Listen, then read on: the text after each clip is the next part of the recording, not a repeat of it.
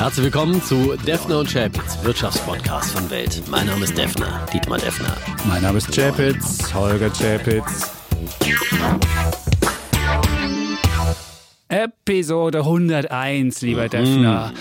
Und nach unserer Jubiläumssendung der 100 hätte ich ja gedacht, da kann nichts mehr kommen. All die Wegbegleiter, müssen, ja? all die Wegbegleiter, die wir hatten, all die Hörerinnen und Hörer und all die netten Wünsche, Grüße, Ideen, Tipps, was auch immer.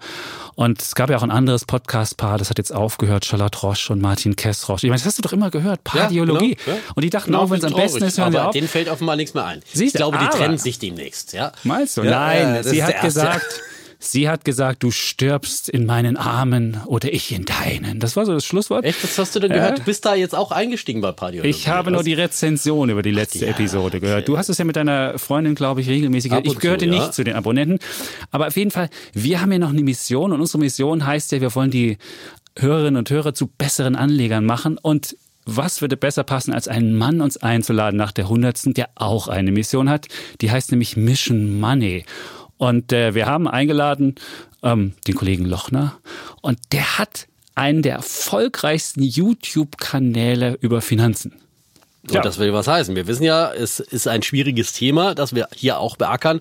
Und deswegen ist auch unsere Mission noch lange nicht erfüllt. Äh, ich, ich würde mal sagen, die ist nie erfüllt, so eine Mission. Und wir sind froh, dass wir auch andere Missionare an unserer Seite haben, die sozusagen dieses äh, Feld in Deutschland beackern und die Deutschen bekehren zu Aktionären und äh, zu Menschen, die auch ähm, positiv äh, gegenüber Wirtschaft und Business eingestellt sind. Und äh, Mario Lochner hat ein Buch geschrieben, was ich mit 20 Jahren gerne über Geld, Motivation, Erfolg gewusst hätte.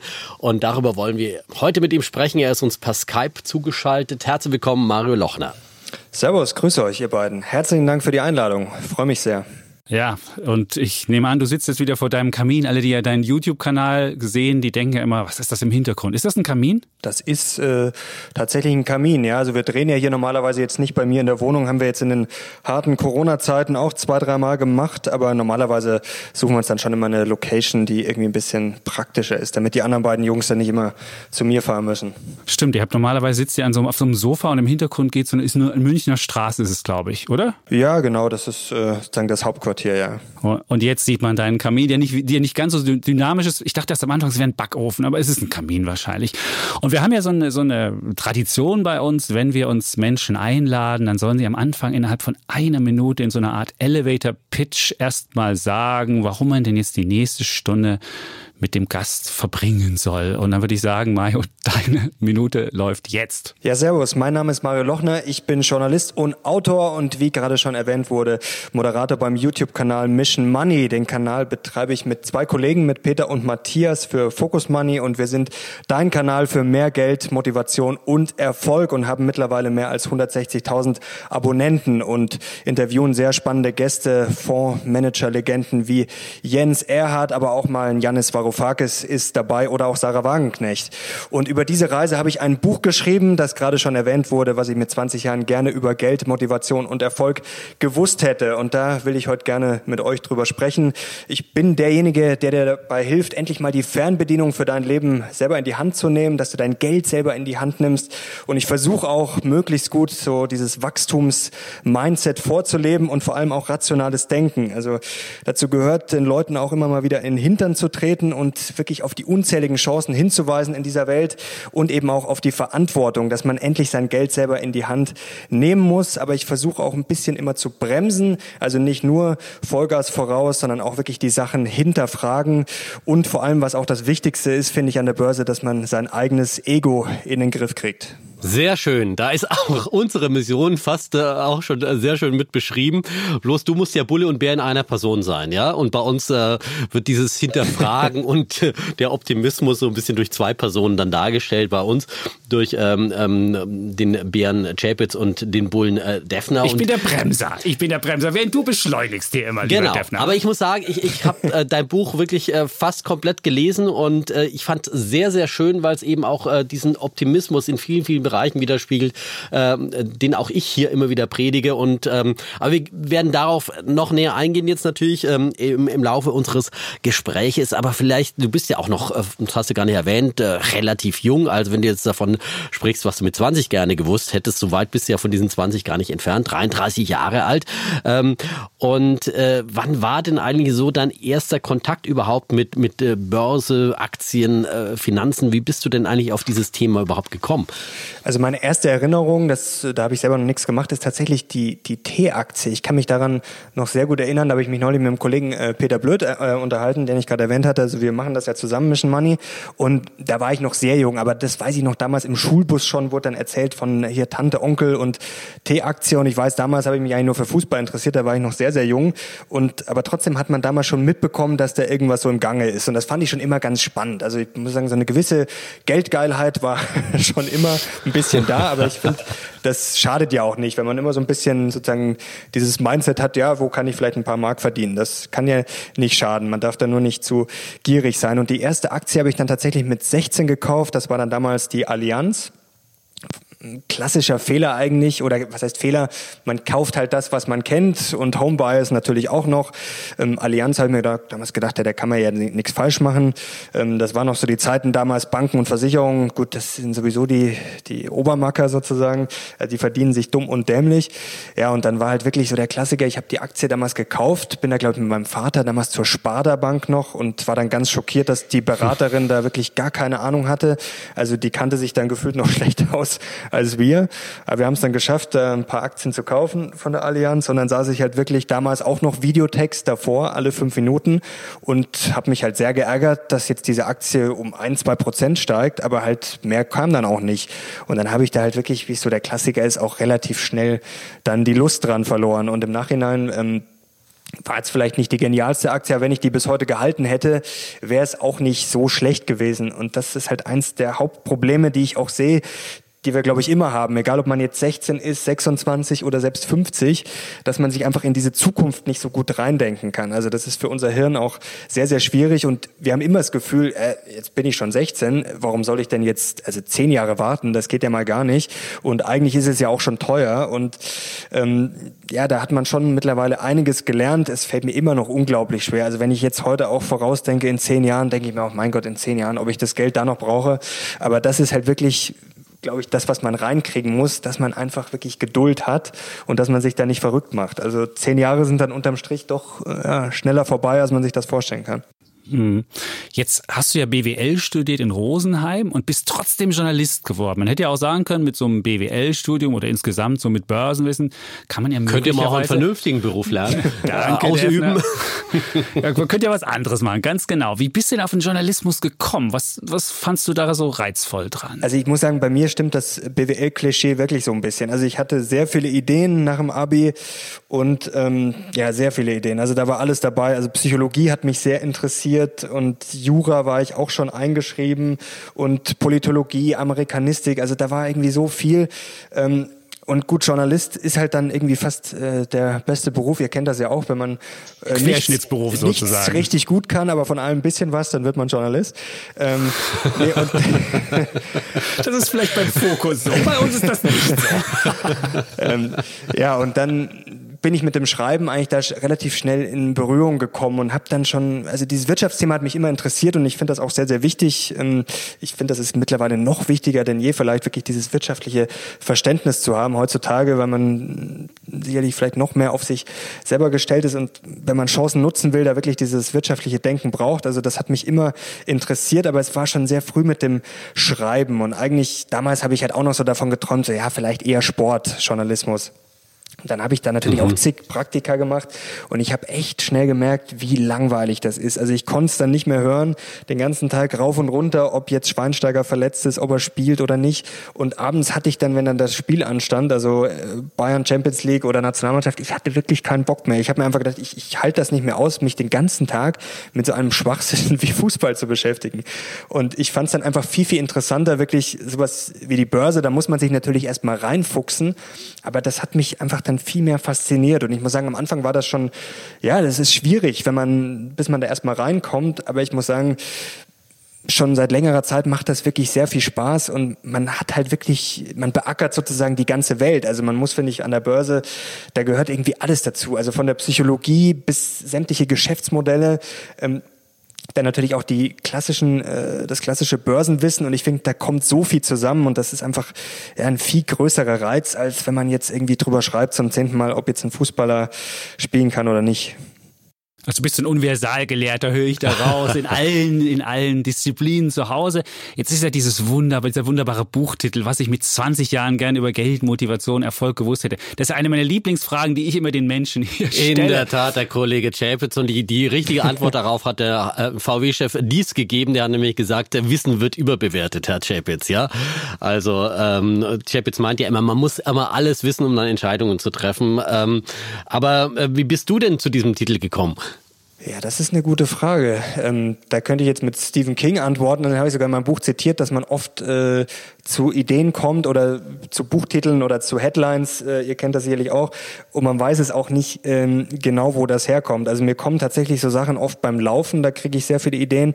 Also ich wollte natürlich ähm, irgendwie diesen Kanal auch ein bisschen mit reinbringen. Also diese zwei Schlagwörter, äh, drei Schlagwörter, Geld, Motivation und Erfolg, die lagen schon mal auf der Hand. Und dann war es mir eben wichtig, ähm, dieses Buch relativ ehrlich zu schreiben. Also auch, ich habe davor auch schon einen Blog geführt die letzten Jahre und ich habe da einfach sehr viel persönliche Sachen aufgeschrieben. Äh, das ist für mich so ein bisschen auch wie so ein Tagebuch. Also ich habe mich auch an viele Sachen selber erinnert. Ich schaue wirklich tats tatsächlich jetzt auch selber natürlich ab und zu noch mal rein jetzt, wie jetzt vor so einem Interview, weil äh, ich weiß auch jetzt nicht alles auswendig, was da drin steht. Also klar, wenn ich sehe, weiß ich es natürlich, aber da steckt so viel drin und es, glaube ich, gibt sehr viele Fehler, die wir einfach immer wieder machen oder denen wir immer wieder ausgesetzt sind. Und es ist sehr wichtig, dass man sich das selber auch wie so ein Mantra immer wieder vorsagt. Also kommen wir sicherlich noch dazu, was so klassische Fehler mhm. sind. Und das war mir sehr wichtig, jetzt gar nicht unbedingt äh, ein Buch zu schreiben nach dem Motto, ja, ich bin jetzt hier der äh, größte Experte, denn das, das bin ich nicht. Es geht mir eher darum, wirklich den Jungen so einen Weg zu zeigen, okay, spar dir vielleicht einfach ein paar dumme Sachen, die ich gemacht habe.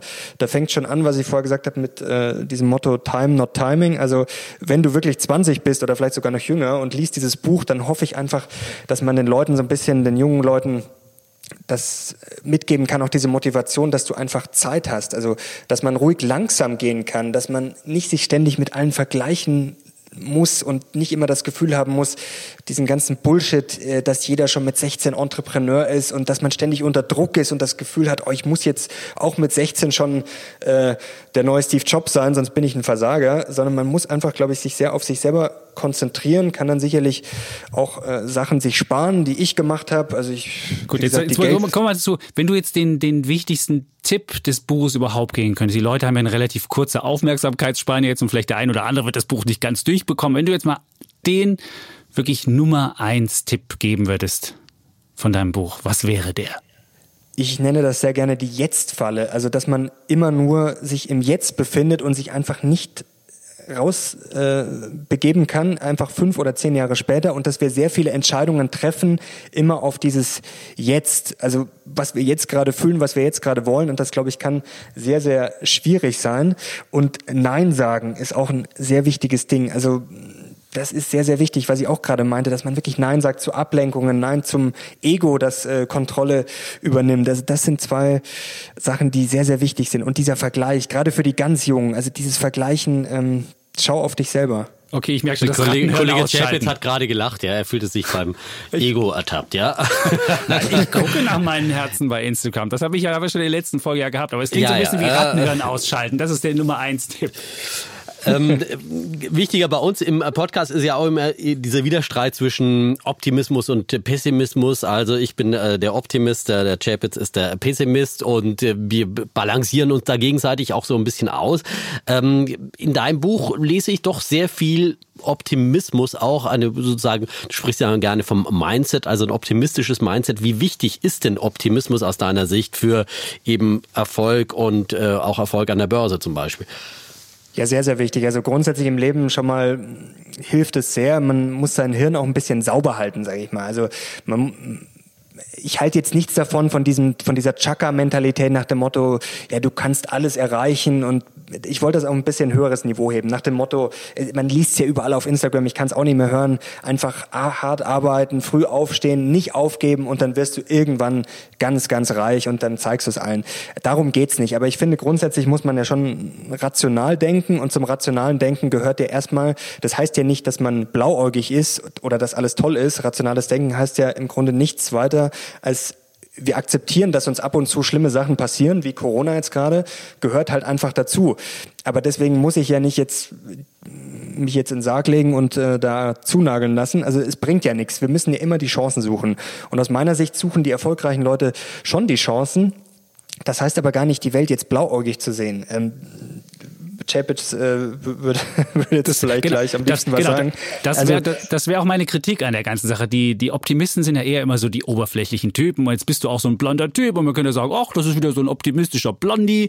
Und eigentlich braucht man doch Pessimismus auch, einen gewissen Schuss an Pessimismus, das wir sagen, Realismus, um durchs Leben zu kommen. Und dieses, dieses, ach, ich mach mal alles mal blauäugig los, das scheint es ja nicht zu sein. Vielleicht kannst du uns den Unterschied erklären zwischen dem Optimismus, wie der Defner hier auch predigt, und dem Optimismus. nicht blond, ja. genau.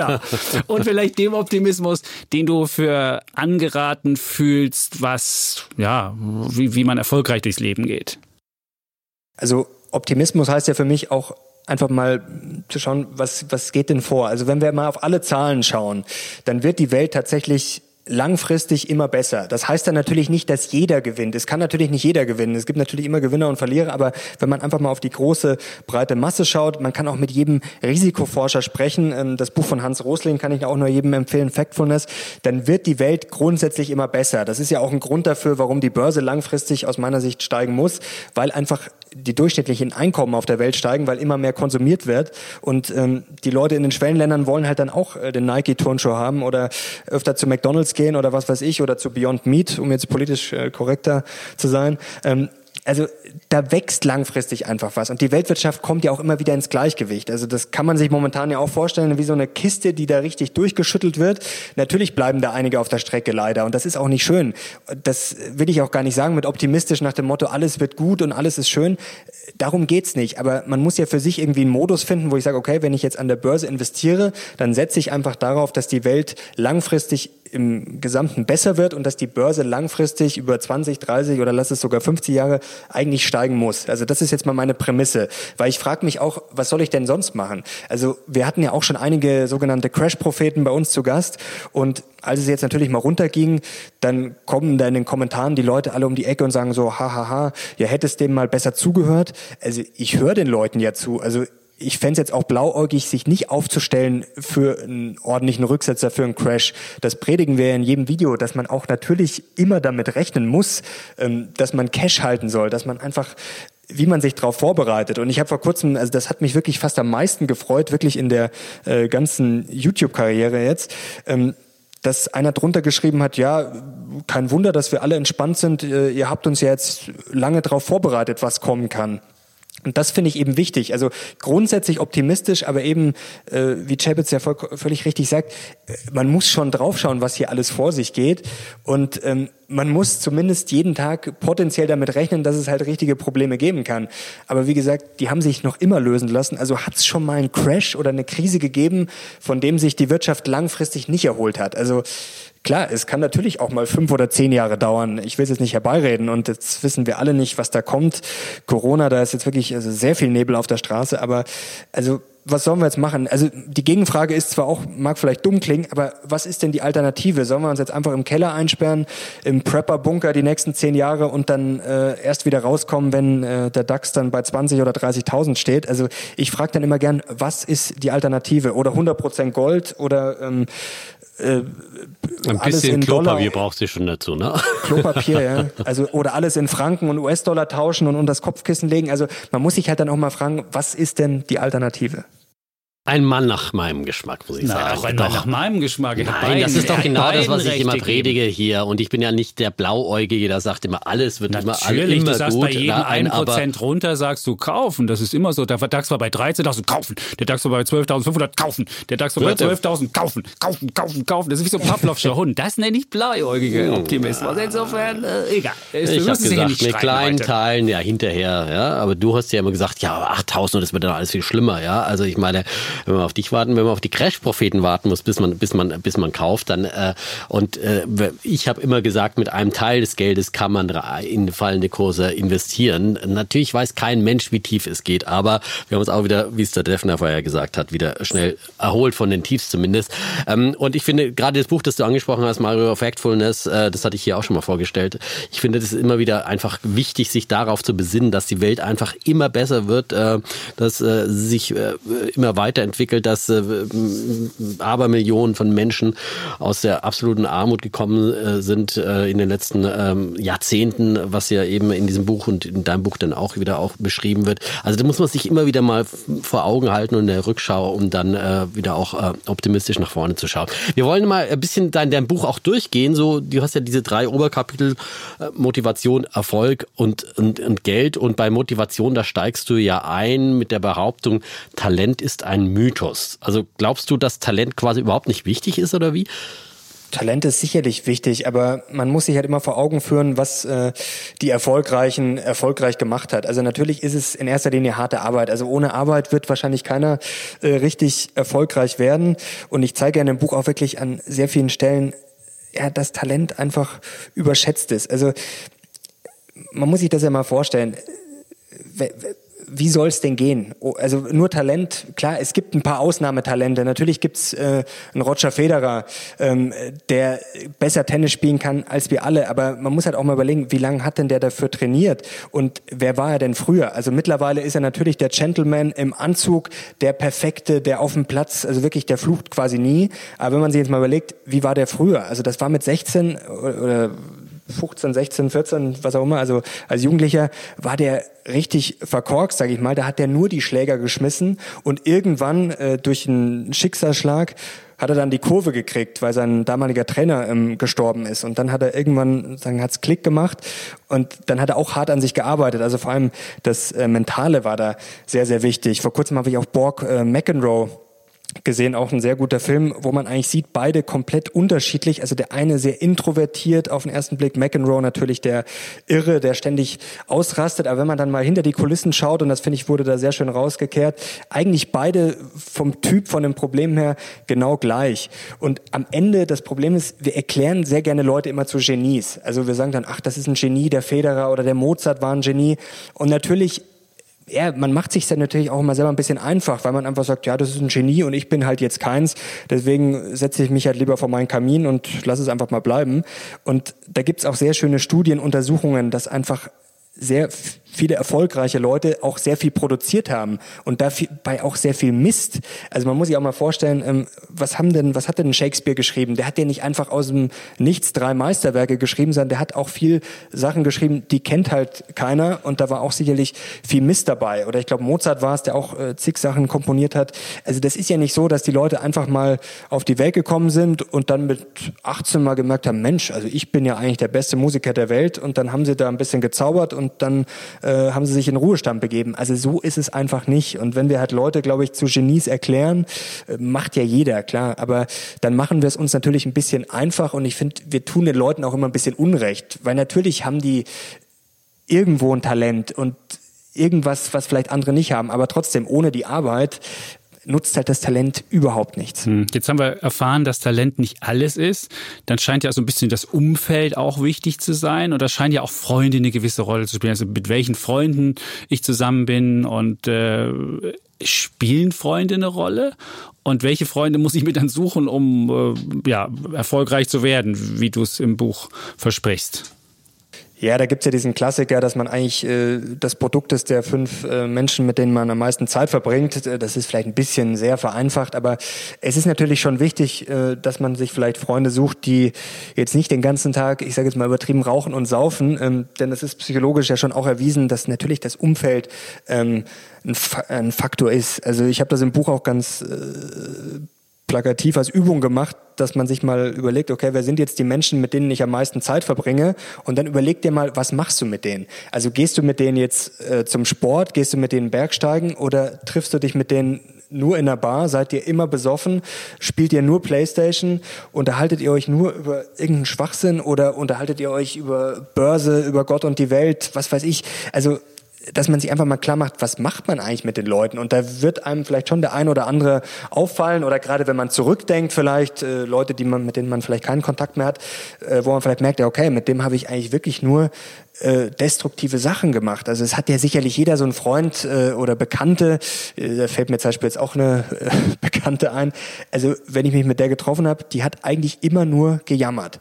Ähm, ja, da so eine Myrte wie aus, aus Harry Potter, ja. Die, ich habe da den Chapitz, ja, eine, einmal in der Woche zum Podcast.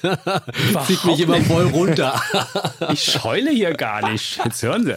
Okay, aber die, die müsste ich jetzt aussortieren, willst du uns jetzt wahrscheinlich sagen. Wenn ich jetzt nur ja, so heulende Myrtes habe, dann, dann muss ich, dann muss ich sie, dann, dann, das, das bringt mich nicht weiter. Richtig? Nee, ich will gar nicht sagen aussortieren. Ich glaube, man muss sich in erster Linie mal bewusst machen. Man kann den Leuten ja vielleicht auch ein bisschen in den Hintern treten. Und äh, das Wichtigste ist, glaube ich, dass man das reflektiert sieht, dass man merkt, okay, äh, ich bin Gott sei Dank nicht so oder ich will nicht so sein.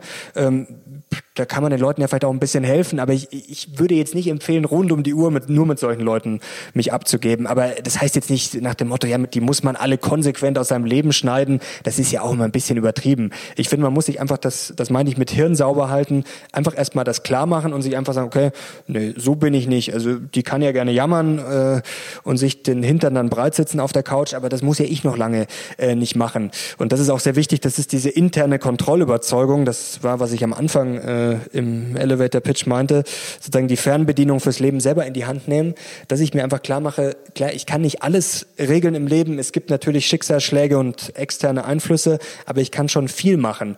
Und das ist eben sehr, sehr wichtig. Also da kennt sicherlich jeder noch in der Schule, die Leute, wenn sie schlechte Noten haben, ist natürlich immer der Lehrer schuld.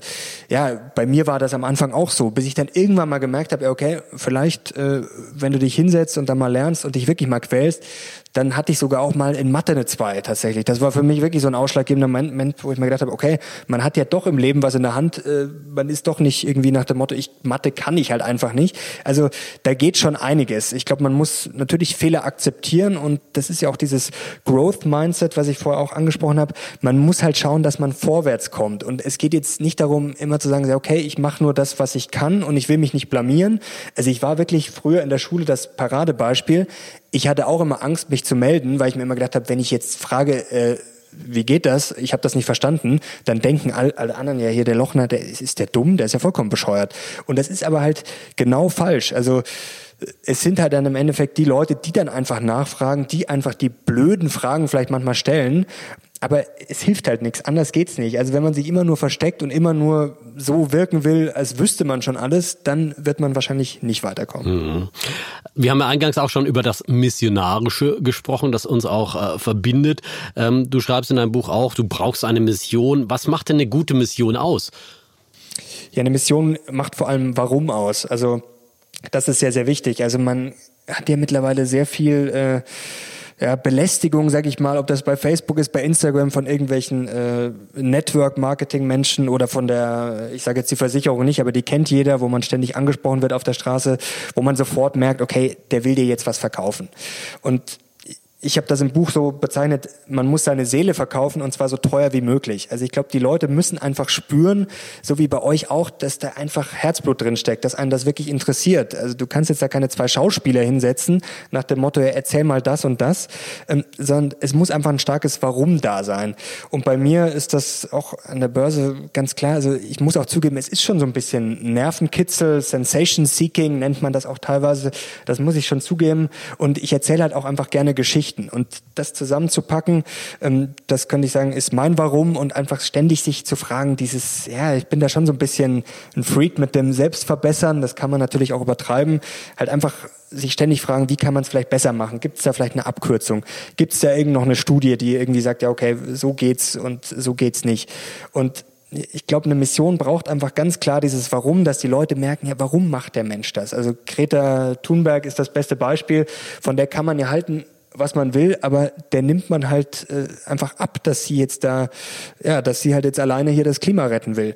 Und das ist sehr, sehr wichtig. Also so ein Warum kann sehr entscheidend sein, wenn man einfach Leute mitnehmen will. Also das, äh, da geht es jetzt auch nicht um das Wie und das Was. Apple ist auch ein sehr gutes Beispiel.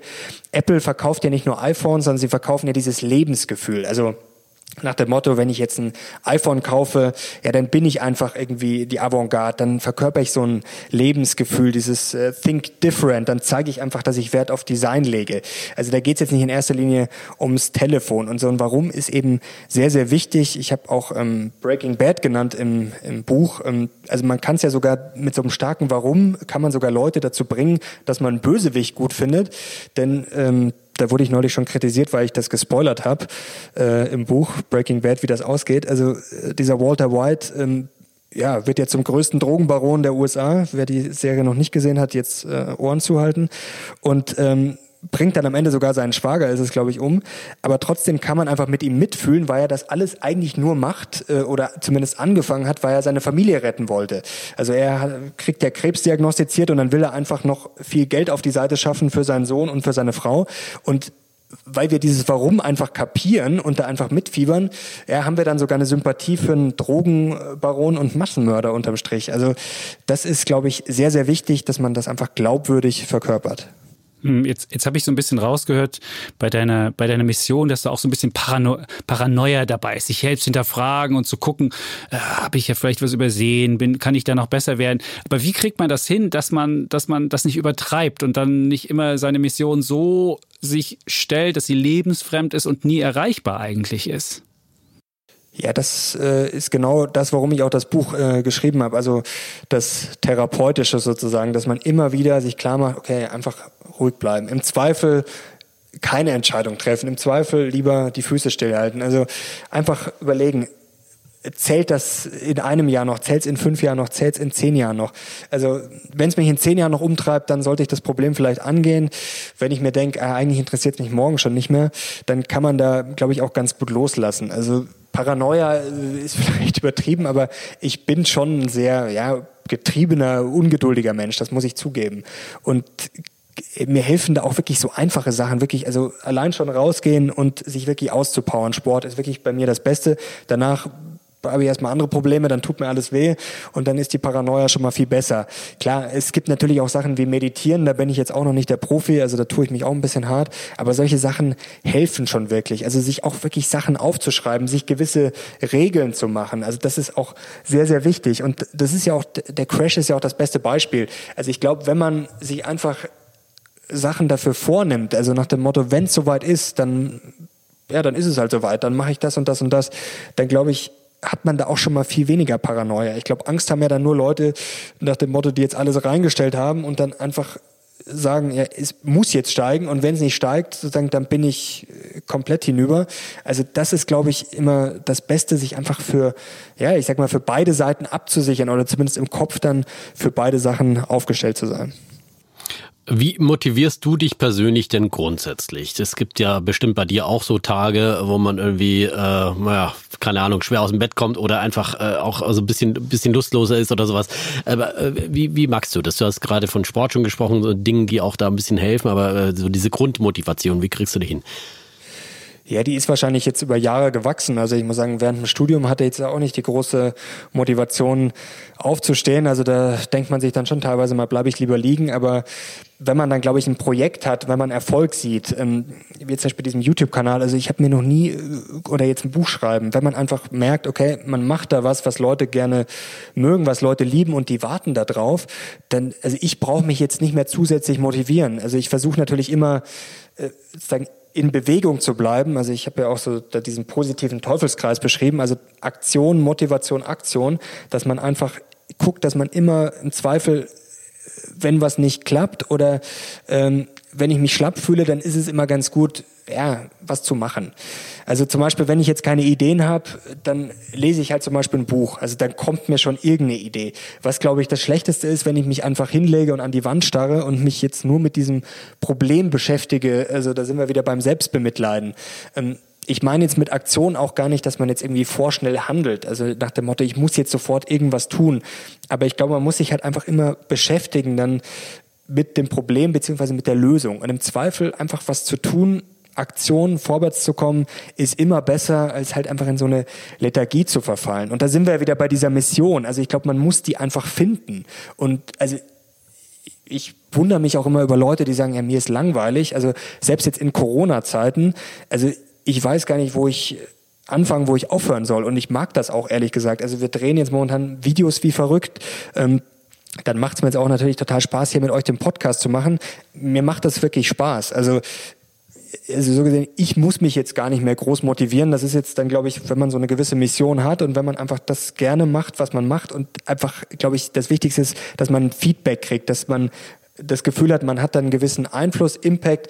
Also man macht es nicht umsonst. Und dann glaube ich, ähm, das ist schon sehr, sehr schön und das motiviert einfach. Also gestern Gut, jetzt hast du deine, deine Motivation gefunden, die ja auch sich direkt äußert in Daumen hoch unter deinen Videos beispielsweise oder in anderen, in anderen äh, Herzchen bei Instagram oder wo auch immer. Was sind der häufigste Fehler bei einer Motivation? Kann man sie auch falsch motivieren, dass man irgendwie sich übermotiviert und dann eigentlich immer am Ende ausgebrannt dasteht und leer irgendwie wirkt? Oder was ist so der häufigste Fehler, den du, den du da siehst bei Leuten? Gut, man muss natürlich aufpassen. Also wenn du jetzt sagst, äh, ausgebrannt, äh, das Körperliche ist natürlich so ein Punkt, der ist, glaube ich, bei jedem anders. Also wenn ich jetzt allein schon Sport mache, ich bin auch ungeduldig und würde am liebsten dann jeden Tag laufen, aber ich mache dann auch, auch mal Pausen. So ist es jetzt, glaube ich, beim Job auch.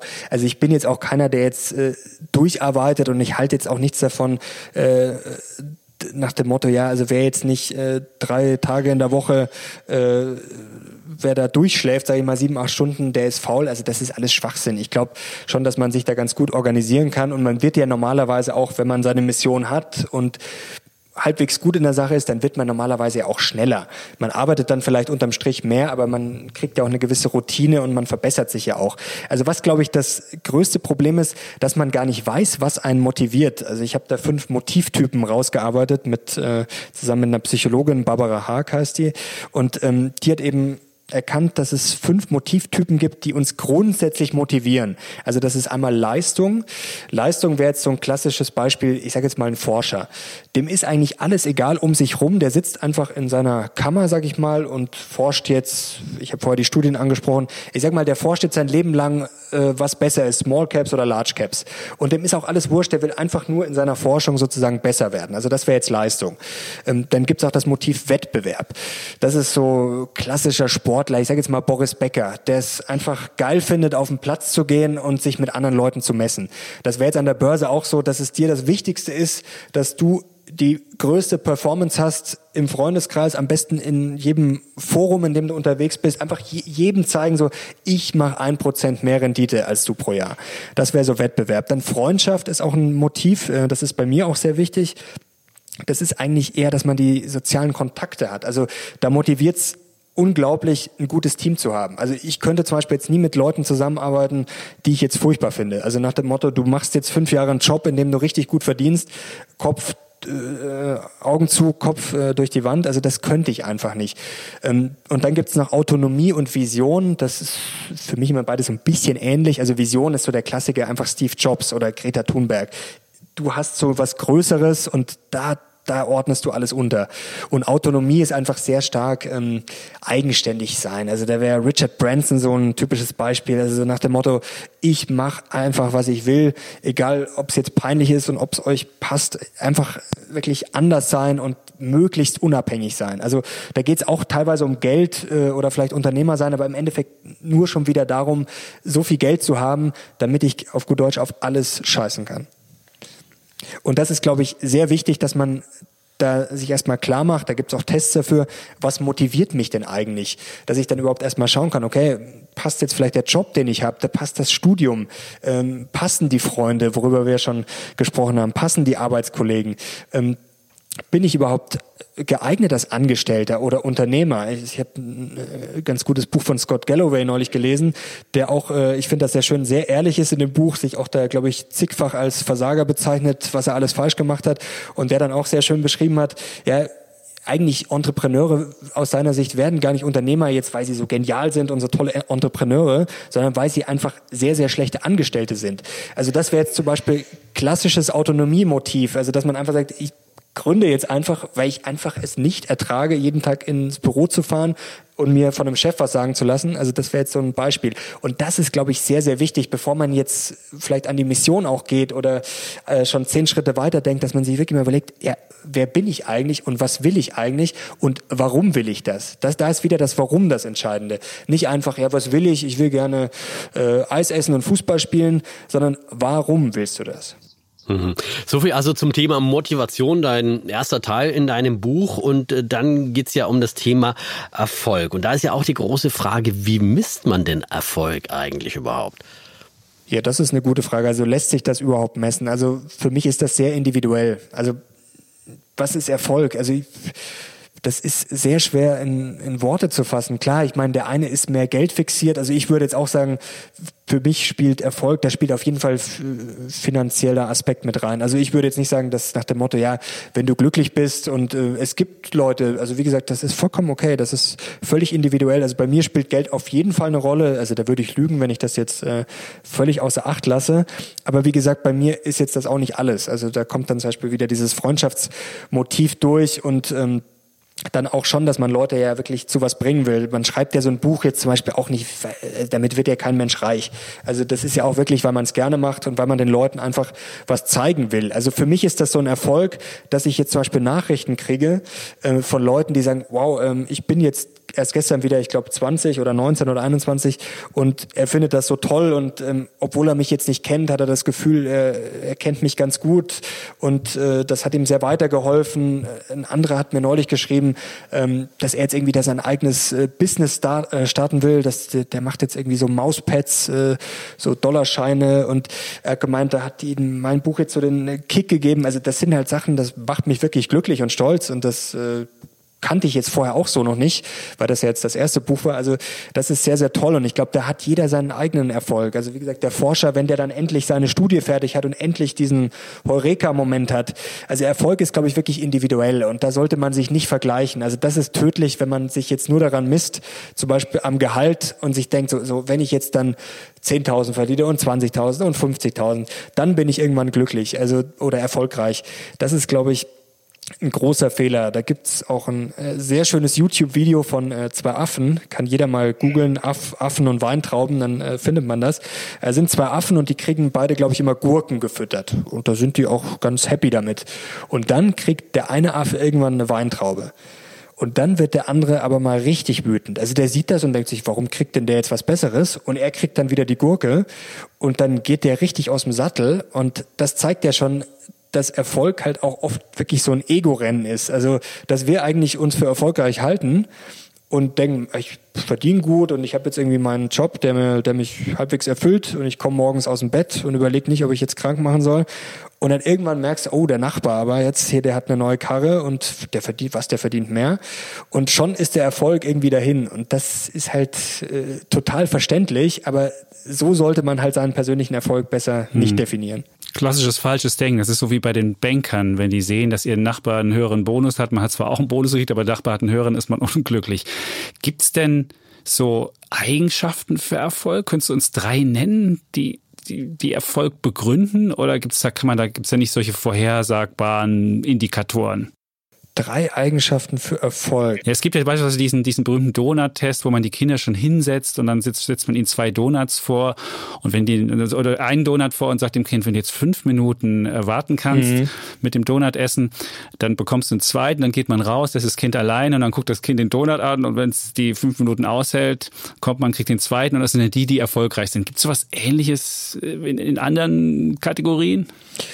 Ja, da gibt es natürlich schon viele Untersuchungen. Also ich finde es immer schwer auf drei Begriffe. Also das Problem ist, fängt ja schon an mit diesem Nicht-Aufgeben. Also natürlich brauchst du Durchhaltevermögen. Also da braucht man ja keinem Märchen erzählen, dass man bei gewissen Sachen einfach durchziehen muss und dass man das sehr oft auch wiederholen muss. Also ob das jetzt beim Schreiben ist oder an der Börse, an der Börse muss ich einfach zig Bücher lesen, da muss ich halt dann auch schon vielleicht zehn Jahre Erfahrung mitbringen. Das geht halt nicht in drei Wochen.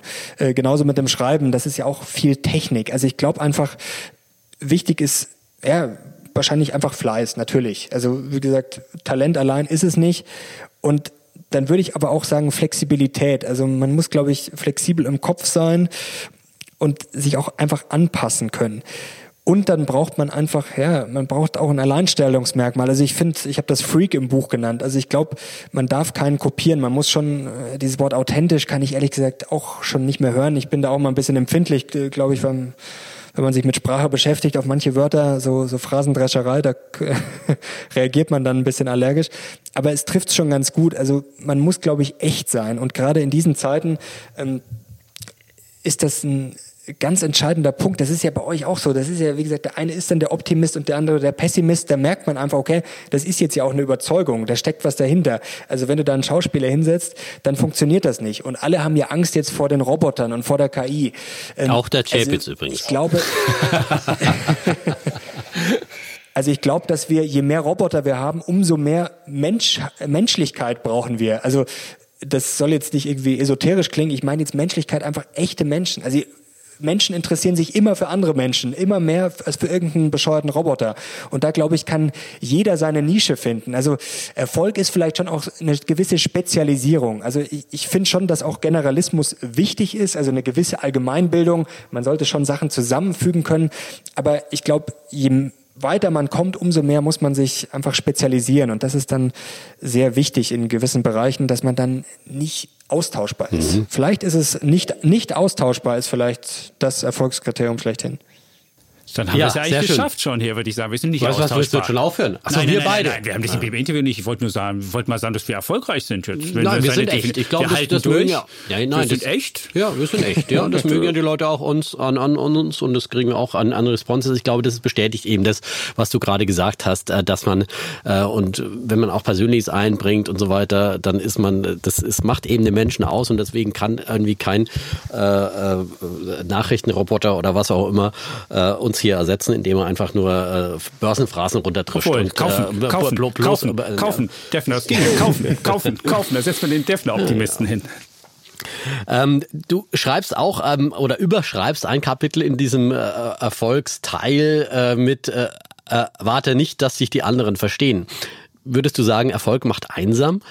Nee, überhaupt nicht. Aber ähm, man muss sich da immer äh, klar machen, äh, wenn man das jetzt nur macht, um äh, gefallen zu wollen, das ist, glaube ich, auch so ein, so ein Beispiel. Also wenn man sich jetzt irgendwie zwei Wochen lang hinsetzt und überlegt, ja, wa was müsste ich jetzt sagen, damit ich dem und dem und dem gefalle? Oder am besten, am besten noch allen. Also ich meine, es fängt ja jetzt schon an, äh, bei dem Buch zum Beispiel oder bei dem Thema Börse, wenn ich mich jetzt hinstelle und sage, ja, ich finde Börse geil und ähm, jeder darf mehr wollen, dann gibt's ja auch schon viele Leute, die sagen so, um Gottes Willen und äh, das ist doch ungerecht und die Börse und äh, viele Unternehmen und die Nestle-Aktie darf man auch nicht kaufen.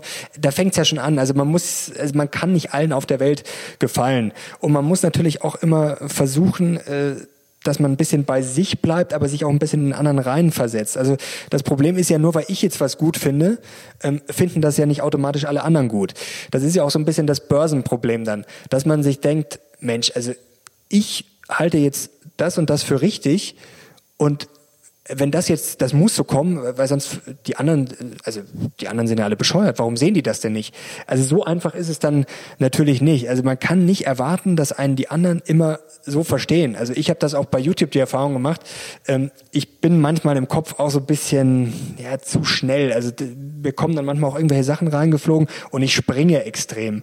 Und ich habe das schon, glaube ich, manchmal gemerkt, dass ich mir da einfach mehr Zeit lassen muss und das ein bisschen mehr strukturieren muss, weil andere Leute sonst, glaube ich, einfach nicht mitkommen. Also wenn ich einfach so dahin laber, was mir gerade in den Sinn kommt, dann wirkt das, glaube ich, manchmal ein bisschen konfus. Und da fängt es schon an. Ich habe da auch ein sehr schönes äh, Beispiel im Buch gebracht. Ähm, da könnt ihr auch mal probieren. Einer ist sozusagen die, also zwei Testpersonen. Einer klopft dem anderen eine Melodie vor. Und das ist sehr schön. Also wenn, wenn ich dir zum Beispiel die Melodie von äh, Last Christmas vorklopfe, dann höre ich ja die Melodie in meinem Kopf und du hörst die nicht. Und dann denke ich mir, Mensch, wie kann das jetzt denn der, der Chapitz oder der Defner nicht erkennen? Und du sitzt da und denkst dir so, ist der bescheuert? Ich, ich, ich höre einfach gar nichts. Ich, mhm. und das ist eigentlich so das beste Beispiel, dass wir sehr oft im Kopf irgendwas drin haben, eine fixe Idee und dann einfach uns denken, ja, wenn ich so denke, dann denken alle anderen auch so. Und das ist eben nicht so. Das ist natürlich gerade auch sehr gefährlich, wenn man eine Geschäftsidee hat und wenn man selber irgendwas geil findet und ja, dann übersieht man einfach manchmal was und das äh, ist auch sehr schwierig. Du hast ja ganz am, andere, am Anfang unseres Podcasts auch schon davon gesprochen, dass Nein sagen ganz wichtig ist. Warum ist Nein für dich denn sozusagen das goldene Wort? Ja, in erster Linie schon mal, glaube ich, weil wir immer mehr, äh, immer weniger Zeit haben. Also wir haben immer mehr Einflüsse von außen, das muss man sich ja vorstellen, was ständig, also man muss ja Nein sowieso schon sagen, weil ich kann ja nicht gleichzeitig Twitter, Instagram, TikTok, YouTube und dann noch die äh, SZ und das Handelsblatt lesen. Also das geht ja nicht alles gleichzeitig. Also ich glaube, wir müssen mehr denn je schauen, dass wir Zeit für uns haben, Zeit für vernünftige Sachen, weil wir immer mehr Ablenkung haben. Und man muss halt auch einfach sagen, dass das meiste, was in dieser Welt so rumgeistert, halt einfach Mist ist. Also äh, das klingt dann immer sehr arrogant, wenn man das sagt, aber natürlich das meiste, was auf Instagram äh, unterwegs ist, ist Mist. Ähm, die meisten Blogs oder viele, die geschrieben werden, sind Mist. Äh, viele Aktien sind Mist. Also wenn man sich das mal genauer anschaut, da gibt es einfach sehr viele Sa Sachen, zu denen es sich einfach lohnt, äh, Nein zu sagen. Das hat auch Charlie Munger ja schon gesagt. Also die sagen ja auch nur Ja, wenn sie richtig überzeugt sind. Ich glaube, Warren Buffett sitzt jetzt immer noch auf seinem Cashberg. Also die sagen im Zweifel auch Nein. Und da gibt es auch dieses äh, schöne Gesetz von äh, Sturgeon. Das war ähm, ein Sci-Fi-Autor, also Science Fiction. Und der wurde halt auch immer in so eine Kiste gesteckt nach dem Motto, ja, Science Fiction, das ist doch alles Schrott. Und er hat dann halt auch mal erklärt, ja, natürlich äh, ist von Science Fiction vielleicht 90 Prozent einfach totaler Müll, aber das heißt ja noch lange nicht, dass alles Müll sein muss. Und das ist an der Börse, glaube ich, auch immer so ein gefährliches Ding, wenn man dann sich Trends anschaut und jetzt im Moment, gut, haben wir natürlich äh, diesen Stay-at-Home-Index, da ist jetzt alles mit Homeoffice und natürlich die Dosensuppen und Klopapier und was, was weiß ich alles. Vor ein paar Monaten war es noch die Nachhaltigkeit. Also wenn man dann quasi ein Thema nimmt und dann das Gefühl hat, egal was damit zu tun hat, es ist alles gut. Da ist natürlich auch äh, ein großes Problem. Oder vor letztes, vorletztes Jahr wäre es wahrscheinlich KI gewesen jede Aktie mit KI äh, ist dann geil. Wobei man sich natürlich fragen muss, wer braucht denn diese ganzen KI-Anwendungen? Also jeden Tag kommt eine Pressemeldung irgendwie, wir haben den neuen Robo-Advisor für das, wir haben das neue automatische Ding für das ich frage mich immer, ja, das ist ja gut und schön, aber wer braucht das Ding denn? Und die Frage ist dann schon, wer verdient denn da am Ende Geld? Und das ist natürlich generell immer die Frage, also ob dann 100 Prozent aller Unternehmen, nur weil gerade ein Thema gehypt wird, Cannabis oder was weiß ich, ähm, ob dann wirklich alle verdienen oder ob man halt dann nicht einfach zu den meisten Sachen im Zweifel Nein sagen sollte. Nein sagt. Genau, das ist so ein bisschen das, das klassische Fear of Missing Out, das FOMO-Phänomen, was wir an der Börse auch ganz häufig haben. Du hast aber auch noch einen Tipp und zwar geht's da Lernen durch Schmerz. So wirst du unzerbrechlich. Klingt so ein bisschen wie Anti-Fragile, Anti diese Idee von Herrn Taleb. Äh, was, was meinst du Lernen durch Schmerz? Vielleicht kannst du das kurz sagen. Muss ich jetzt meine Kinder prügeln im Homeschooling oder, oder, oder wie? Oder muss ich sie äh, fordern, dass sie, dass sie, dass sie, dass sie immer ihren Kopf ganz schnell drehen müssen? Oder was ist, was ist mit Schmerz da gemeint? Ja, lieber nicht prügeln, sonst bin ich am Ende noch verantwortlich dann. Ähm, nee, das, Lernen durch Schmerz ist ganz einfach, dass man natürlich ähm, schmerzhafte Erfahrungen machen muss. Und ich glaube, das ist gerade für die Jungen wichtig. Also das kann einem eher keiner ersparen, dass man, glaube ich, gewisse Schmerzen durchmachen muss, ob das jetzt privat ist oder auch an der Börse. Also wenn ich mich daran erinnere, früher, als ich da angefangen habe, äh, und da geht's auf einmal zwei Prozent runter, also da ist mir schon irgendwie in die Magengrube gefahren. Oder früher, wenn es dann jetzt mal so ein kleiner Crash war, wenn du das Gefühl hast, dieser freie Fall da an der Börse, wenn du einfach wirklich dieses klassische Gefühl hast, okay, minus fünf Prozent, minus sechs Prozent, so jetzt fallen wir gleich auf null. Also ich glaube schon, diese Erfahrungen muss einfach jeder machen. Also da ist die Theorie natürlich gut und schön. Ich hoffe mal, dass man, dass wir da alle, ob jetzt ihr mit eurem Podcast oder wir mit äh, den Videos, dass wir da ein bisschen dabei helfen können, die Leute auf solche Sachen vorzubereiten. Aber wenn du halt jetzt einfach 18, 19, 20 bist, dann musst du halt schmerzhafte Erfahrungen machen. Und die kann dir keiner ersparen. Und ich glaube, dass die aber sehr wichtig sind. Also man sollte jetzt, glaube ich, nicht in jedes Fettnäpfchen treten. Also ich habe ja auch dieses Fail Better Motto erwähnt. Ähm, mir wird das Fehlermachen immer ein bisschen zu glorifiziert. Also ich finde, man sollte keine Angst vor Fehlern haben, aber man muss ja jetzt auch nicht in jedes Fettnäpfchen treten, das rumsteht. Also das muss jetzt auch nicht sein. Es wird jeder Fehler machen und jeder ein paar Fehler machen müssen, denn ohne Schmerz lernt man es halt nicht. Also die kleinen Kinder lernen ja auch teilweise dann äh, nur, wenn es auch mal wehtut. Ähm, ganz ohne Schmerz geht's natürlich nicht, aber wie gesagt, man soll es auch nicht übertreiben. Also man muss sich jetzt nicht jeden Tag äh, die größten Schmerzen selber zufügen.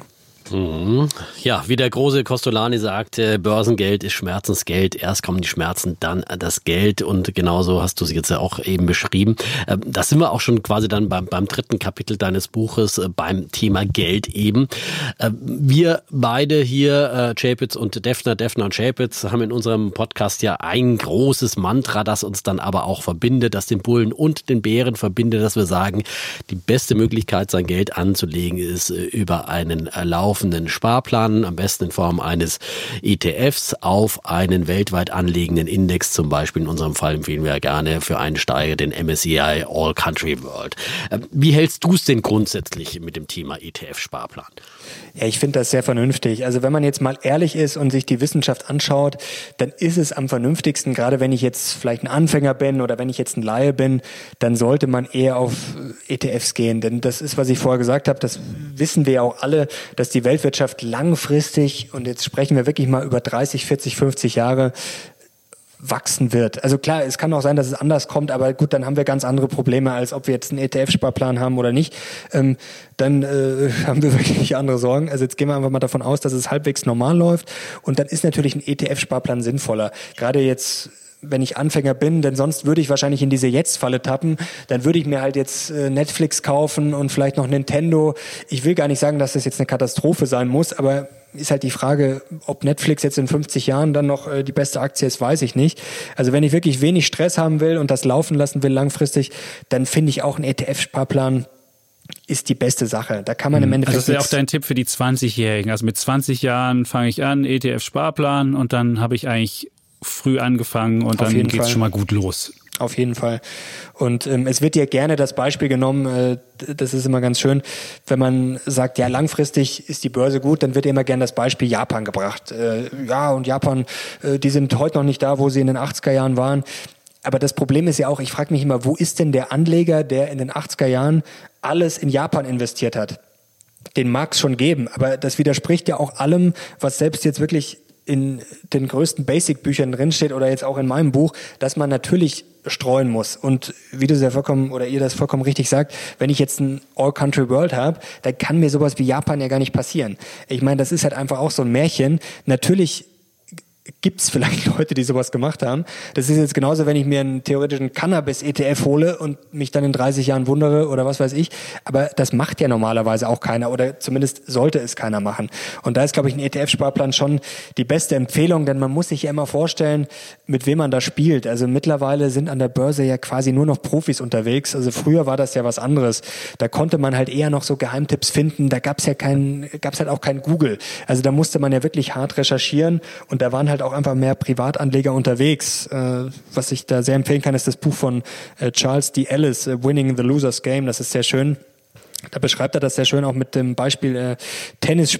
Also, dass wir alle quasi die gleiche Ausrüstung haben. Also ich habe jetzt auch von Wilson Schläger und Nike-Shirt, so wie Federer. Aber die Profis spielen halt ganz anders das Spiel. Also die gewinnen halt ihre Punkte und wir kleinen Lichter, äh, wir versuchen halt irgendwie da durchzukommen und nichts zu verlieren sozusagen. Und wenn man da jetzt natürlich glaubt, äh, man ist das mhm. Genie und kann da jetzt alle outperformen, dann kann es halt sehr, sehr schwierig werden. Aber trotzdem sieht man ja auch, dass die Profis eben es äh, auf längere Zeiträume meistens äh, ganz oft äh, und fast annähernd zu 100 Prozent dann eben nicht schaffen, den Vergleichsindex eben zum Beispiel einen weltweiten Aktienindex mit ihren aktiven Fonds dann zu schlagen.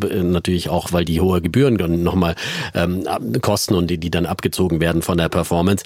Ähm, nichtsdestotrotz bin ich ja zum Beispiel hier im Podcast auch einer, der sagt, ETF-Sparplan schön und gut, das ist wirklich auch die Basis Anlage, aber daneben, um auch so ein bisschen Spaß an der Börse eigentlich zu haben, und das ist ja auch ganz wichtig, äh, damit man da auch äh, langfristig auch dran bleibt, finde ich schon auch immer Einzelaktien gehören eben auch äh, mit rein ins Depot wie das Salz in die Suppe. Äh, wie stehst du zu Einzelaktien grundsätzlich? Hast du vielleicht sogar drei Ideen für uns, drei Anlageideen für unsere Hörer, äh, die zum Beispiel jetzt so Anfang 20 sind oder was, wo auch immer?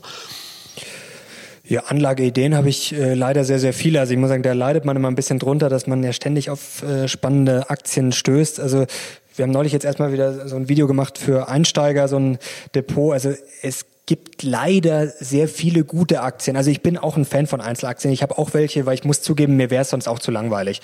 Also eigentlich ist es, wenn man jetzt mal streng wissenschaftlich vorgeht, eigentlich ein Fehler zu sagen, ich kaufe jetzt die Einzelaktien, weil es mir zu langweilig ist, aber ich stehe da auch dazu.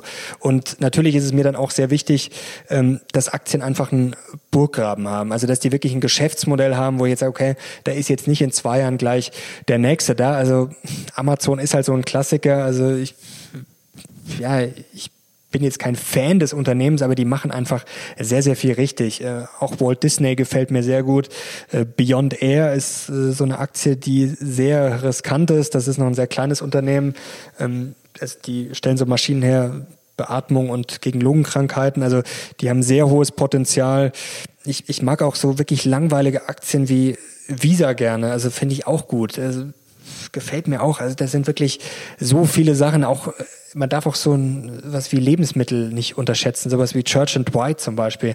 Ich meine, wenn ich mir jetzt wirklich so eine Aktie suchen will, wo ich sage, okay, die ist jetzt vielleicht nicht der Oberrenner, ähm, aber ich will was Solides haben, ja, dann ist sowas wahrscheinlich wirklich die beste Wahl. Ist natürlich immer die Frage, was suchen die Leute auch? Also suche ich jetzt einen Ten-Bagger oder suche ich jetzt einfach was sehr Solides? Fahre ich jetzt eher so eine Dividendenstrategie? Also da fängt es natürlich schon an. Ähm, was habe ich noch erwähnt? Ich finde auch SAP tatsächlich eine ganz gute Aktie. Also in Deutschland tue ich mich relativ schwer, aber SAP wäre da sicherlich die Aktie aus dem DAX, die ich dann nehmen würde. Und mir ist natürlich auch immer die Mischung wichtig. Also wenn ich Einzelaktien habe, dass man dann schon guckt, dass man vielleicht jetzt nicht fünf Tech-Aktien auf einem Haufen hat. Also ich habe auch ein paar Tech-Aktien, aber ich versuche das schon dann noch ein bisschen zu mischen. Und wie gesagt, der größere Anteil bei mir steckt dann schon auch noch in ETFs. Hm, jetzt steht in dem Buch auch, Aktien sind nicht riskant oder warum Unsicherheit die wahre Stabilität ist. Ich glaube, das musst du einem Deutschen insbesondere nochmal erklären, wie das gemeint ist. Ja, die Unsicherheit, ähm, das ist das, was ich vorher schon angedeutet habe, kann man sich ja vorstellen, ähm, wie diese Kiste, die jetzt eben durchgeschüttelt wird. Also langfristig wird die Weltwirtschaft immer wieder auf die Füße fallen. Ähm, klar, wenn ich jetzt nicht diversifiziert bin, dann sind Aktien schon riskant, aber wenn ich ein breites Depot habe oder besser gesagt noch ein ETF äh, habe, der ja wirklich breit genug gestreut ist, dann kann ich langfristig mit Aktien nichts verlieren. Also das zeigen ja auch alle historischen Untersuchungen. Ich glaube, 14 Jahre sind es beim DAX, äh, wenn ich es richtig, äh, man nagelt mich jetzt nicht drauf fest, 14 Jahre glaube ich. Ähm, wenn man mindestens gehalten hat, dann ist man immer im Plus. Ich habe da auch eine sehr schöne Rechnung im Buch gemacht, äh, der dümmste Anleger Anleger der Welt, äh, ich glaube, das war 1968 gestartet, wenn der jedes Jahr ähm, den DAX gekauft hätte mit 2000 Euro, jedes Jahr zum höchsten Punkt, also was unmöglich ist eigentlich. Also steigst quasi jedes Jahr, kaufst du einmal Aktien und kaufst immer zum Jahreshöchststand. Dann wäre der trotzdem am Ende nach 50 Jahren Millionär geworden, weil dann einfach halt trotzdem dieser Cost-Average-Effekt funktioniert und am Anfang diese ganz alten Anteile, selbst wenn du es zum Höchststand kaufst, die werden halt nach 50 Jahren dann trotzdem sehr, sehr viel wert. Also da sieht man schon, dass diese Unsicherheit sozusagen die Stabilität ist, denn ich muss ja auch irgendwo die Rendite herkriegen. Also klar, es wird ja oft, die Wohler wird ja oft mit Risiko gleichgesetzt, aber das ist ja auch so ein bisschen schief. Also das heißt, die Schwankung ist ja das, was wir sehen. Und natürlich mögen das viele Leute nicht. Ich kann mir auch was Schöneres vorstellen, als die Wohler zu beobachten. Aber das eigentliche Risiko an der Börse ist ja, dass ich sozusagen meine Ziele nicht erreiche. Also wenn ich zum Beispiel jetzt einmal heute 10.000 Euro reinstecke, ist das Risiko, dass ich am Ende nach 50 Jahren äh, nicht 50.000 rauskriege, sondern nur noch 5.000 zum Beispiel. Also das ist ja das Risiko. Und da deutet eben alles darauf hin, wenn ich einen Plan habe, wenn ich diversifiziere, aber nicht zu viel, also es braucht kein Mensch 100 Aktien im Depot, das ist völlig überflüssig, dann werde ich langfristig mit Aktien zu 99,9 Prozent äh, gut abschneiden. Und trotzdem äh, leben wir momentan in einer Phase der ganz großen Unsicherheit infolge der Corona-Pandemie, großer wirtschaftlicher Unsicherheit und natürlich auch großer Unsicherheit an den Märkten. Wir haben einen richtigen Corona-Crash erfahren. Der DAX hat äh, vom Hoch zum Tief in vier Wochen 40 Prozent verloren. Äh, das war krass. Hat sich seitdem auch wieder berappelt. Ähm, die Frage ist, ähm, ist das jetzt auch schon wieder das Ende des Crashes? Haben wir das Schlimmste schon überstanden oder äh, wird es also so ein V-Szenario, wie ich äh, ja glaube? Oder wird es doch eher so ein W, dass wir nochmal runtergehen, zum Beispiel beim DAX dann in Richtung 8200 Punkte? Das ist ja das Chapitz-Szenario. Was glaubst du denn? Also wenn ich mich jetzt entscheiden müsste, dann würde ich sagen 60, 40, dass es nochmal runtergeht. Also, oder vielleicht sogar 70, 30. Also ich rechne selten fest mit etwas. Also ich, wie gesagt, ich lege mich da jetzt ungern fest, weil das im Moment einfach, ja, das ist ja Wahnsinn. Das äh, vor einem halben Jahr hätte sich das ja keiner vorstellen können. Und da hängt halt so viel hinten dran. Ich glaube, da können halt einfach noch Sachen kommen, die wir jetzt noch gar nicht sehen können. Genauso wenig wie wir das Coronavirus sehen konnten, kann es vielleicht auch noch äh, Folgen geben, die wir jetzt äh, noch nicht sehen. Also wie gesagt, das fängt ja beim Virus an, das theoretisch mutieren kann, dass die Leute jetzt theoretisch wieder ansteckend sind, obwohl sie schon geheilt waren. Also das fängt ja da an, dann, dass wir vielleicht das jetzt immer wieder sehen wie eine Grippe, also dass das sozusagen saisonal immer wieder kommt, auch in den nächsten Jahren noch, dann kann natürlich auch vielleicht ein Impfstoff schneller kommen, als wir das jetzt alle auf dem Zettel haben. Also da gibt so viel Unsicherheit. Das ist natürlich auch die Chance. Also man muss ja die Unsicherheit teilweise natürlich auch kaufen. Denn wenn ich nur kaufe, wenn alles sozusagen rosig ist und alles sicher ist, dann mache ich ja keine Rendite. Aber trotzdem, also jetzt 100 Prozent investiert zu sein, halte ich für falsch. Ähm, denn ich habe da jetzt auch einige Studien durchgeackert. Also die Historie zeigt, ähm, dass es eigentlich nochmal runtergehen müsste. Also wenn man sich diesen klassischen Wohler-Verlauf anschaut, also das ist ja meistens der Indikator dafür, ob wir jetzt sozusagen die, das Tief schon gesehen haben. Also wahrscheinlich haben wir bei der Wohler das Hoch gesehen, also Mitte März war es, glaube ich. Und das heißt aber noch lange nicht, dass wir das tief gesehen haben. Also das ist halt oft so, dass die Wohler dann immer mal wieder noch hochschießt und dass man dann immer mal wieder zumindest die Tiefs testet. Mhm. Aber ich jetzt haben wir aber historisch, jetzt muss ich ja fast hier schon zum Bullen werden. Jetzt haben wir ja so eine ganz historische Situation, wo die Notenbanken so viel Geld in den Kreislauf pumpen, dass es möglicherweise sogar mehr Geld in den Kreislauf kommt, als Geld verloren geht durch die wirtschaftliche Kontraktion, die wir erleben. Also eine Geldschwemme. Im Wochenanfang hatten wir ja die Bank of Japan, die gesagt hat, unlimitiert Anleihenkauf. Die Fed tut das schon länger. Die EZB dürfte wahrscheinlich demnächst auch nochmal aufstocken. Könnte das nicht dazu führen, dass es vielleicht doch nicht nochmal runtergeht? Und angestellt die Frage, was tust du gegen die Geldschwemme? Bitcoin, Gold? Ja, Gold habe ich im Depot, auch ein äh, bisschen Bitcoin. Ähm, ich bin jetzt kein Bitcoin-Fan, also ich bin da völlig neutral. Ich finde, das kann man machen. Ich weiß nicht, ob man es machen muss. Also ich habe da wirklich einen ganz kleinen Anteil. Äh, muss ich zugeben, ist vielleicht auch so ein bisschen FOMO, dass man wirklich Angst hat, okay, das Ding geht wirklich irgendwann noch unter, äh, durch die Decke, denn wir sehen da ja schon ein, ja, ein einzigartiges Experiment von den Notenbanken, du hast es gerade sehr schön erklärt. Also da weiß man auch nicht genau, was da noch kommen kann. Also ich bin jetzt auch keiner, der jetzt Angst hat vor der Hyperinflation, dass jetzt morgen äh, das Geld kaputt ist. Also da merkt man ja schon, dass es sehr viele Leute gibt. Neulich habe ich erst einen Anruf bekommen äh, von einer Dame, die dann äh, beruhigt werden wollte, weil sie Angst hat, dass jetzt übers Wochenende sich die Politiker hinstellen und sozusagen den Euro für tot erklären und dann irgendwas anderes kommt. Also so pessimistisch bin ich jetzt nicht. Aber ich stelle mich da natürlich schon breit auf. Also Gold habe ich, glaube ich, jetzt so bestimmt 15 Prozent im Depot. Bitcoin ist deutlich weniger. Und ich versuche da natürlich schon mal immer ein bisschen Cash aufzubauen. Also ich habe jetzt bei Fresenius zum Beispiel im Mitte März, also da habe ich wirklich fast einen Tiefpunkt erwischt. Man darf es ja gar nicht laut sagen. Also ich habe es eigentlich gar nicht versucht, aber da war es wirklich so durchgebeutelt, dass ich mir gedacht habe, so, wenn man jetzt nicht nachkauft, äh, wann dann? Und da habe ich jetzt, glaube ich, fast 50 Prozent gemacht in der kurzen Rallye. Das habe ich jetzt auch mal verkauft, obwohl ich wirklich kein Trader bin und immer versuche, möglichst wenig zu machen. Aber bei der undurchsichtigen Situation fühle ich mich schon ganz wohl, wenn man zwischendurch mal ein bisschen Cash aufbaut und dann einfach vielleicht, wenn es da nochmal runtergeht, dann sofort wieder nachkauft. Dieser Crash ist natürlich dann auch die Stunde der Crash-Propheten. Da kommen sie wieder alle und sagen, ja, wir haben es ja euch ja immer schon gesagt hier und es ist ja auch klar, irgendwann kommt ein Crash, das weiß auch jeder. Ähm, aber die Crash-Propheten, die malen ja dann selbst auch in den dunklen Stunden noch schwärzer. Ähm, du warnst ja in deinem Buch auch so ein bisschen vor den Crash-Propheten, dass man sich da zu sehr negativ beeinflussen lässt. Äh, auf der anderen Seite äh, in eurem Mission Money äh, in den Sendungen auf, auf YouTube, da kommen auch immer wieder prominente Crash-Propheten dann doch zu Wort. Und äh, ist das nicht so ein bisschen schizophren? Ähm, hast du nicht auch das Gefühl, dass ihr da die Anleger vielleicht doch eher verunsichert? Ja, man muss das den Leuten schon immer klar machen, zwischendurch, auch wenn ich dann sozusagen selber die Videos mache. Ähm, dass es halt kein Schwarz-Weiß gibt. Also wir versuchen natürlich schon immer ein bisschen die extremen Positionen zu bringen, aber das ist ja eigentlich wie euer Konzept. Ich finde das ja genau richtig, dass die Leute halt von jedem was mitnehmen können. Also ich finde es halt immer sehr schwierig, wenn man sich dann einen raussucht. Ich sage jetzt mal von 100 Interviewgästen suche ich mir einen raus und sage, der hat recht und alle anderen erzählen Schwachsinn. Genau so soll es ja nicht sein. Man soll sich ja von jedem Interview irgendwas mitnehmen. Also vom einen nehme ich mir vielleicht mit, dass ich Gold brauche, vom anderen vielleicht, dass Anleihen doch nicht so schlecht sind, vom dritten, welchen ETF ich brauchen kann vom vierten, äh, was weiß ich, dass ich vielleicht auch Small Caps äh, brauche und mir vielleicht noch einen Small Cap ETF beimische, was weiß ich. Oder vom fünften, dass Wohler gar nicht vielleicht das beste Maß ist für Risiko. Da gibt's, glaube ich, so viel Inspiration und natürlich, ähm, das Problem ist, wenn die Leute dann natürlich ähm, sich ein bisschen verführen lassen oder sich auf einen einschießen, das halte ich schon auch für gefährlich. Ich kann das ja auch nicht oft genug sagen.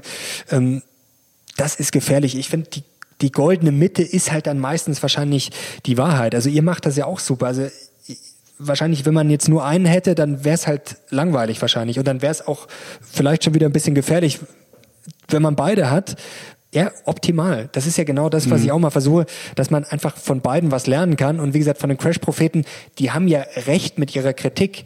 Ähm, das Problem ist immer nur, wenn ich dann die Lösungen sehe. Also wenn ich dann jemanden habe, der den Weltuntergang ausruft und dann auf der anderen Seite aber sagt, er ist irgendwie zu 100 Prozent investiert in Aktien, dann frage ich mich halt, äh, ja, warum braucht es dann das ganze Tohuwabohu? Äh, kann ich auch einfach ganz äh, rational entspannt rangehen und sagen, wir haben die und die Probleme. Also wie gesagt, die Schulden, ich bin jetzt keiner, der jetzt sagt, die Schulden sind das Gefährlichste, denn das ist sehr schwer zu messen. Da haben sich ja auch viele schon dran versucht, äh, irgendwelche Marken auszurechnen, ob es jetzt 90 Prozent Verschuldung sind im Verhältnis zum Bruttoinlandsprodukt oder 120 Prozent. Da gibt es wahrscheinlich keine feste Regel. Aber wir können uns ja alle ausmalen, was du gerade angesprochen hast mit den Notenbanken.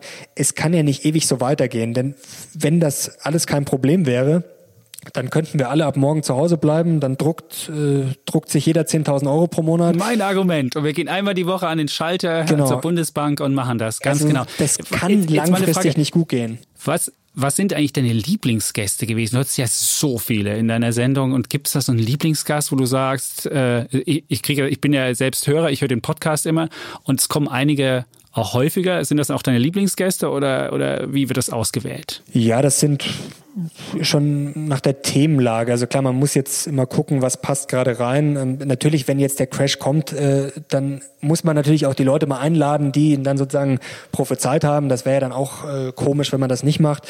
Aber mein Lieblingsgast würde ich schon sagen, einer, der ziemlich oft kommt, äh, der Andreas Beck Mathematiker und äh, Portfolioexperte.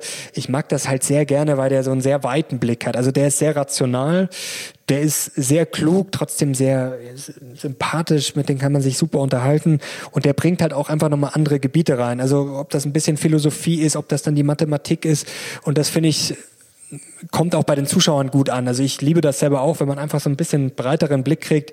Jetzt nicht nur, sag ich mal, diese Standard-Börsenphrasen, die man ja von manchen Experten kriegt, sondern einfach so einen ganz anderen Blick auf die Sache und auch meistens positiv, also durchaus kritisch. Ähm, zum Beispiel bei den Corona-Bonds zuletzt war er sehr kritisch, aber grundsätzlich auch immer optimistisch und auch immer einfach die Chancen suchen und sehr wissenschaftlich. Gerd Kommer mag ich auch sehr gerne, auch ein sehr sehr angenehmer Mensch und auch jemand, der sehr stark ähm, auf die Fakten schaut. Und das ist natürlich ETF schon Papst, der ETF Papst, ja, genau. ja, das ist das sind wirklich. Ich, ich höre es ja immer zu und wirklich der der der Beck ist wirklich immer kluge Ideen. Da lernt man auch immer selbst noch was dran. Das ist das das Wunderbare.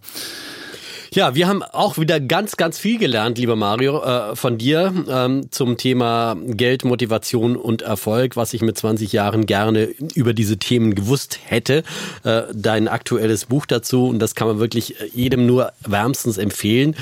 Nicht nur den 20-Jährigen, sondern auch den 30, 40 und äh, den 50, 60-Jährigen. Also da lernt man in jedem Alter, finde ich, noch was dazu. Man lernt nie aus und ich persönlich finde auch mal so Motivationsbücher ganz besonders wichtig, weil eben Fußballer oder Torwart oder wer auch immer, hört ja auch nicht auf zu trainieren, obwohl er schon in der Bundesliga spielt, sondern Training, Motivation, das gehört einfach immer dazu und man kann immer wieder sich ein paar, paar Dinge dann äh, rausziehen aus so einem Buch und deswegen für alle Altersklassen äh, sehr wärmstens empfohlen dieses Buch im Finanzbuchverlag erschienen.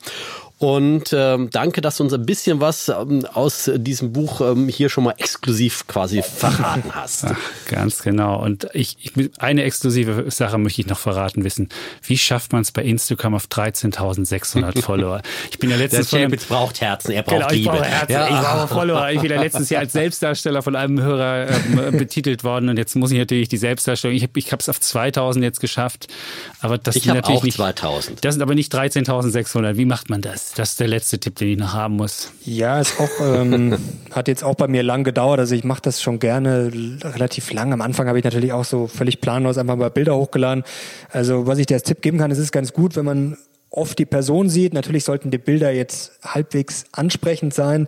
Und klar, man muss halt auch schon Texte dazu schreiben. Also ohne Text äh, habe ich mir sagen lassen, mag Instagram nicht so gerne. Und da muss man natürlich auch ein bisschen entscheiden, was dann für die Zuschauer wichtiger ist. Also ich kann mir jetzt auch vorstellen, dass bei dir durchaus die Stories wichtiger sind als die Bilder vielleicht, weil man da vielleicht auch mehr Infos Vielleicht auch Bilder ohne Chapitz drauf. Es sollen ja ansprechende Bilder sein. Daphne, du solltest jetzt ruhig sein. Ich wollte jetzt den Profi-Tipp haben und nicht den, den, den Daphne-Tipp. Okay, also du bist, merkt ja immer Bilder, wo man selbst drauf ist, da gibt es auf jeden Fall mehr Herzen für. Aber du meinst, da muss immer noch eine Botschaft dahinter sein. Also ich kann nicht nur ein Bild machen, wo ich jetzt am Montagmorgen strahle, sondern da muss man auch drauf strahlen, Monday Motivation, heute aufgewacht, die Woche muss gut werden und so weiter. Ich merke es schon. So, so wird es wahrscheinlich. Ich würde sagen, tippen. alles andere dann in der Einzelberatung, ja. Ja, auch, genau.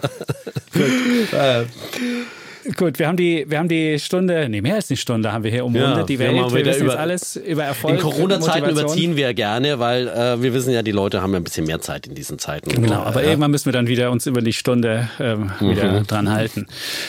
Also danke Gut, euch. Vielen Dank auch von mir. Das war wirklich eine, eine wirklich spannende Stunde. Und, Hast ähm, du noch ähm, eine Schlussbotschaft vielleicht? eine Schlussbotschaft. Ähm, ja. ja. also was mir sehr wichtig ist, ähm, Erfolg ist individuell. Wie gesagt, lasst die Vergleiche raus, kriegt euer Ego in den Griff. Ego ist jetzt nichts Schlimmes, das kann man auch durchaus positiv nutzen und erzählt einfach eure eigene Geschichte, also im Leben und auch an der Börse. Also es ist alles individuell und ja, wir müssen nicht alle ein Buch schreiben, aber ich glaube, man kann trotzdem sehr tolle Geschichten schreiben. Oh, vielen Dank. Wunderbar. Danke euch. Mario Lochner. Ja, und wir sagen, wie immer, Tschüss. Und ciao. Bleiben Bulle und Bär. Defner und Chapitz und Lochner.